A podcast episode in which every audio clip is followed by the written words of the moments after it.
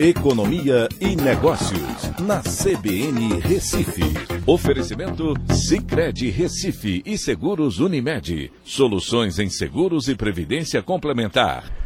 Olá, amigos, tudo bem? No podcast de hoje eu vou falar sobre o Comitê de Política Monetária que elevou a Selic em 0,75 ponto percentual para 13,75% ao ano.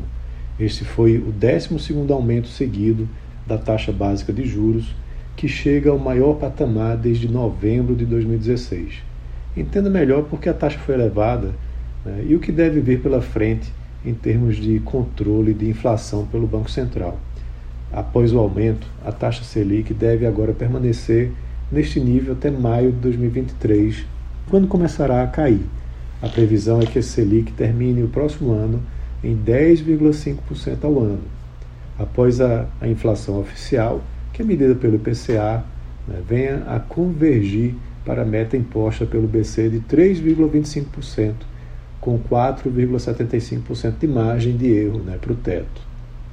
O aumento de hoje tem como objetivo para o BC já ajustar a taxa Selic para atingir essa meta de inflação do ano que vem, uma vez que as decisões sobre juros demoram de 6 a 18 meses a ter impacto pleno na economia a inflação de hoje reflete a Selic baixa do ano passado.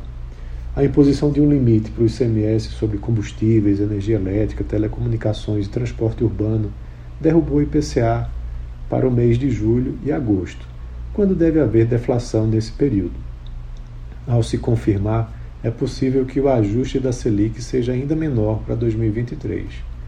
Outros fatores influenciarão o processo decisório nas próximas reuniões a questão fiscal pode trazer impactos inflacionários no ano que vem por conta dos programas sociais e incentivos fiscais anunciados pelo governo federal.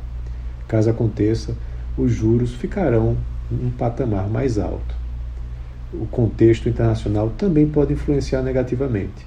Caso as tensões entre Estados Unidos e China se elevem, com questões relacionadas a Taiwan, por exemplo, isso pode pressionar o câmbio elevando a inflação de insumos importados e também de commodities, fazendo o Banco Central manter novamente a Selic alta.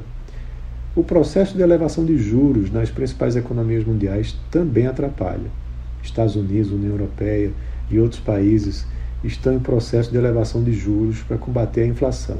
E isso pode pressionar o Banco Central a manter um spread de taxas mais elevado, justamente para manter o câmbio.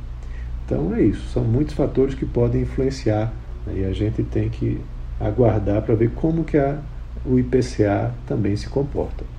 Então é isso, um abraço a todos e até a próxima.